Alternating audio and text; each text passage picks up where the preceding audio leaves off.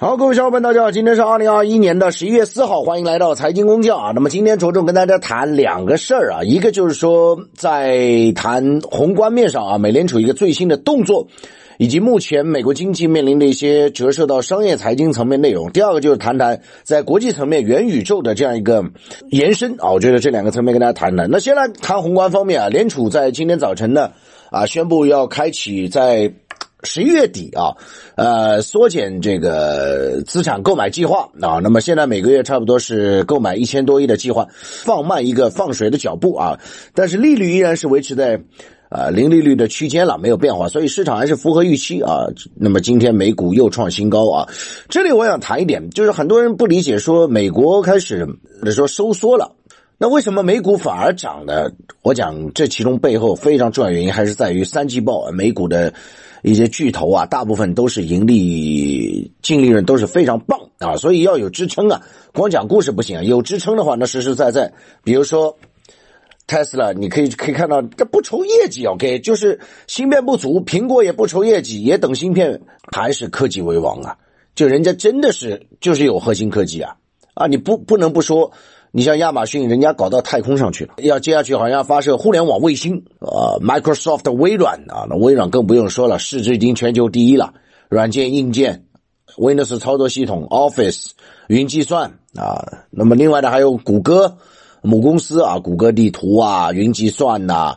包括说啊 YouTube 在线的，哎呦，这太多了。资本市场实际上很现实，你有业绩、有支撑、有转型啊，那就非常清楚嘛。跟短期的跟什么收缩不收缩，美联储这些对它没有核心的影响，即便有影响也是短线的冲击。人家的基本面非常强劲啊。刚刚谈了就是说美联储今晨的一个政策啊，没有影响到美股的走向。呃，接下去的看点就是说什么呢？它这样一个。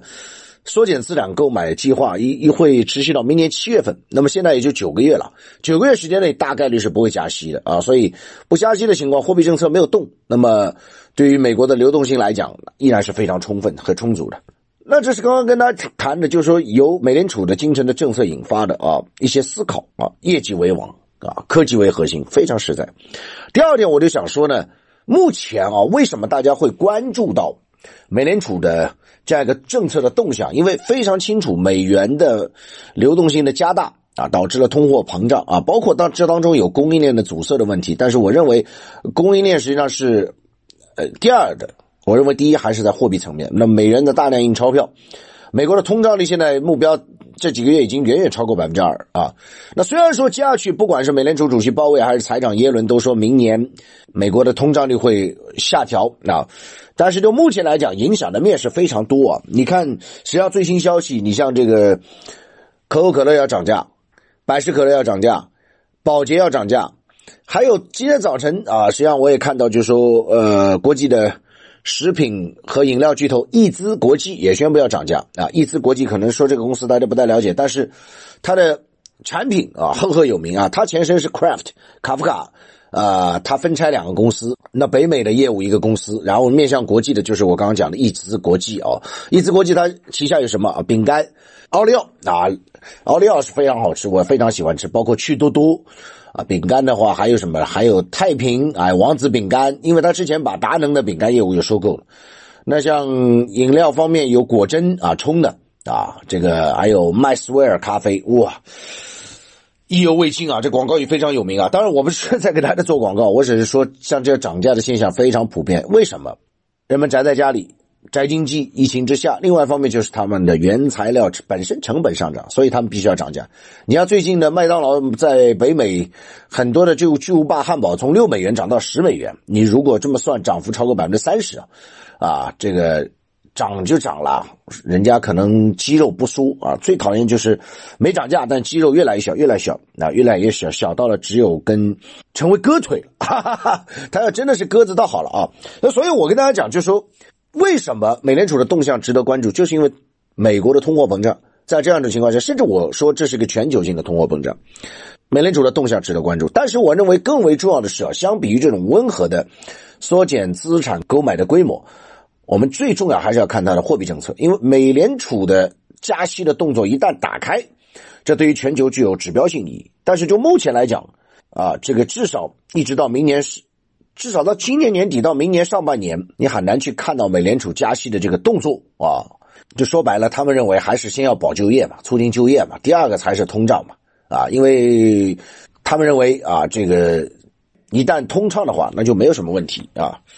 因为因为眼下又叠加到西方的圣诞节的这个购物的旺季啊，所以一方面供给供不上来，运不到啊，包括港口，包括物流，包括卡车司机；另外一方面，这边需求马上要过节了，非常强劲啊，所以造成了这个状况啊。这是刚刚跟大家讲，为什么要去关注美联储动向，包括它背后的一些深层次的原因，以及在资本市场为什么美股没有受到美联储这样一个动作的影响，这背后实际上都是层层的。逻辑性的关联啊，我想这一点大家看到，从宏观面来讲，啊，美股的蜜月期可能可能还要持续到至少年底啊。当然，嗯，我说的是全球性了，那大家也懂了啊。虽然说市场不同了，但结构性的热点你其实还可以还是可以把握。我们一直跟大家讲，主线就是绿色能源啊，芯片。以及接下去啊，这个有券商向投行转型的啊，这是我们所关注的啊。好，最后还有点时间，财务报告再跟大家来聊聊元宇宙啊。元宇宙呢，这段时间在股市当中大家也炒的非常多啊。但是究竟什么是元宇宙，很多人讲不清楚，甚至很多公司的董事长也讲不清楚，董秘也讲不清楚，大家就在那炒啊炒啊，跟糖炒栗子一样。那么元宇宙现在有个最新消息，就是说连体育用品商品牌也开始转型元宇宙啊，Nike，Nike 转型就是注册很多的商标，然后呢，以后在虚拟世界、网络虚拟世界当中啊，谁要是侵权了他的商标，他就要起诉啊，所以又等于要打开一个新的营收渠道，Nike 啊，那比如说呃虚拟商品的品牌了，包括什么鞋子啦。